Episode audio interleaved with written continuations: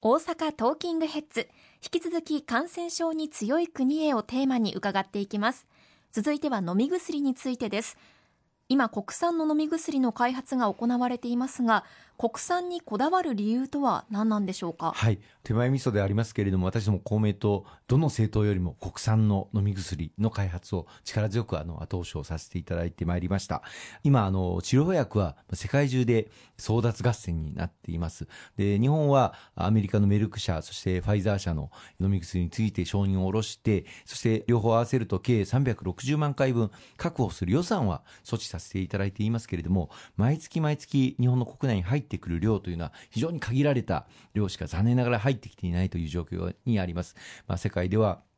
日本よりもはるかに新規陽性患者の数が増えている、あるいは亡くなられる方の数も日本より圧倒的に多い、そういった国々が多い中で、感染者数がそこまではいっていない。日本には供給がしてもらえないという状況がございます。まあ、もちろん外務省も経産省も厚労省も一生懸命交渉はしていただいているんですが、それが現実という中で、日本の国民の皆様にやはり優先的に供給をしていただくことが可能になる国産の飲み薬を持つということは、次の変異株への対応という観点からも非常に大事ですし、また国産の飲み薬をまあ製造できる能力を持っていれば、次変異株が入ってきたとしても、微修正をすることが直ちにできるということにもつながります。今、様々な輸送コストなんかも値上がりをしているということを考えたときに、やはり国内で開発し、製造できる国産の飲み薬というのをぜひとも確保しておきたいというふうに思っております。先日も公明党として官邸にそのことを強く申し入れる要望書を岸田内閣総理大臣に届けたところでして、政府としても全力で今取り組んでいただいているところでございますので、引き続き頑張っていきたいと思います。今石川さんがおっしゃっていたようにすでにメルク社の飲み薬が日本へ供給を開始すると発表されたりファイザー社の飲み薬の特例承認がされたという報道がありましたまあ、ここに日本の塩野義製薬が参入してくるということですよね。あの今、日本国内で最も開発が先行している企業は、今おっしゃっていただいた通り、塩野義製薬さんです。まあ、塩野義製薬はご存知の通り、大阪に本社を置いていただいている会社ですけれども、この社長さんはこれまで何度も私ども公明党の会合に足を運んでいただいて、開発の現状とか、それから抱えていらっしゃる課題をつぶさにあの共有をしてしていただいてきました。で、その課題を一緒に乗り越えていくべく、これまで汗をあの私ども流してまいりまして、例えばあの昨年の9月には、塩野義製薬さんの状況を踏まえて、当時の加藤勝信官房長官に対しまして、国産の治療薬の開発を政府を挙げて後押しをしてもらいたいということをあの要望させていただいたところ、官房長官から抜かりなくやりますという強い、まあ、決意表明があの得られまして、まあ、そのことが厚労省とか、あるいは関係部局を強く後押しをして、国産の治療薬開発に向けたさまざまな支援を強めていただいたというふうに思います。またあの今年に入りましてからも、今の現状の報告をあの伺いましたところ、開発についてはかなり最終段階に近づいていて、まあ、まだ治験の数自体は少ないですけれども、これまで開発されてきたアメリカの飲み薬に比べても、有効性、安全性が十分に確保されているということが確認できているということも、あの、お聞きをしております。早ければ今月中にも承認に向けた手続きが開始するというふうに見込まれておりますので、もちろんしっかりとした審査はやっていただく必要がありますが、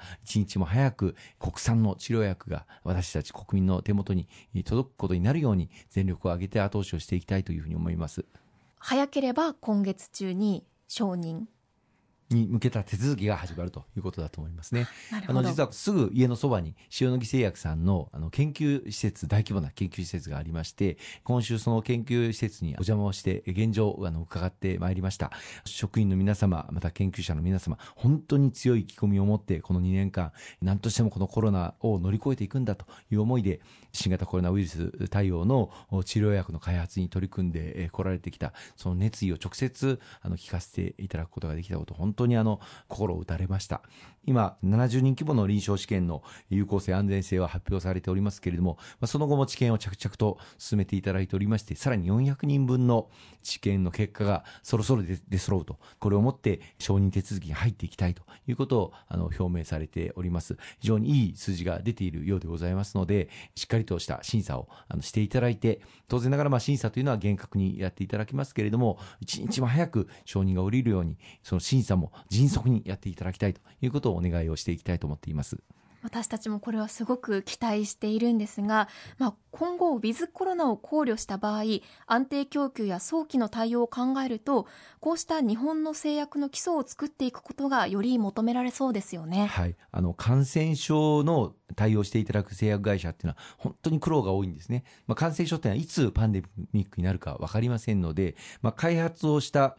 薬がいつ使われるか分からない。つまりあの企業からするといつその利益が得られるか分からない。しかし、その開発には莫大な投資をかけることになりますので、リスクが非常に大きいわけです。日本の製薬会社、まあ数多くありますけれども、まあ、その中で感染症対応の開発を行っていただいている企業というのは本当にわずかしかないというのが実際のところ現状です。まあ、その中でも塩野義製薬さんは中核としてこれまでも頑張ってきていただいてまいりました。感染症への対応というのは、まあ、ある意味防災減災の対応と同じような位置づけがありまして、あの災害が起きてからあその対応をしたり、あるいは備えをしたんでは遅いんですよね。で感染症対応も感染症が広まってからあの対応したのでは、多くの命が失われてしまう。やっぱり日頃から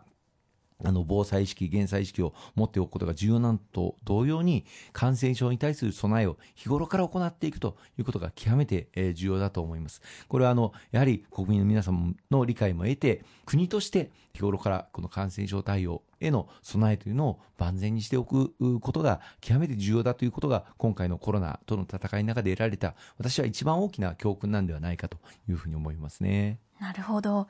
さあそして今年に入って未来応援給付金が実施されましたが子どもたちや学生に対してのコロナの影響っていうのは予想以上に大きく感じます。こういった相談は今多いのでしょうか？本当に多いですね。あの、私も、あの、様々、地域回り、また企業訪問活動をやらせていただいてますけれども、やはり急遽、保育園、幼稚園が休校、休園になってしまった。学校が学級閉鎖、学年閉鎖になってしまった。まあ、そのことによって、親御さんが仕事を休まなければならなくなった。まあ、急にやっぱり学校も、あの、陽性患者の方が出て、まあ、保健所の指導を受けて、こういった休校休園を決めますので、子供が、まあ、家にいることになったので、仕事に行くことができなくなったてしまったという話もたくさん、あの、お伺いをしています。また、子供さん自身が感染してしまったがために、ご家族が皆さん、濃厚接触者になってしまって、出勤することができなくなってしまったという、あの、お話もたくさんいただいております。本当に身近で今、このオミクロン株の感染が広がっているなということを、あの、実感をしております。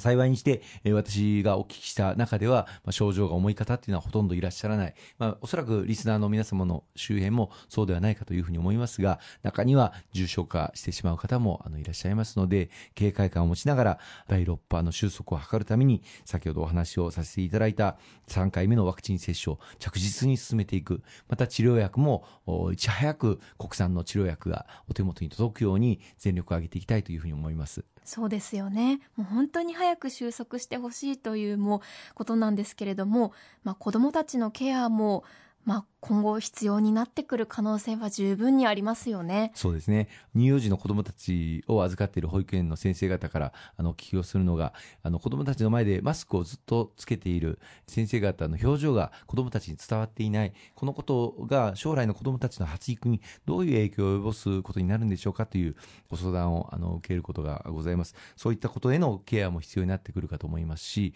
またオンラインでの授業を強いられているケースが非常に多いですが、まあ日ずっと画面を見てるわけですよね。で、その子供たちの視力にどういう影響が及ぶことになっていくのか、まあ、こういったことへの、まあ、ケアを非常に見ていく必要があると思います。今、国を挙げてギガスクール構想といって、すべてのあの小中学校の子供たちに一人一台タブレット端末配備をさせていただきました。で、そのギガスクール構想で活用する教材、まあ、オンラインでの教材の開発なんかもどんどん進めているところなんですが、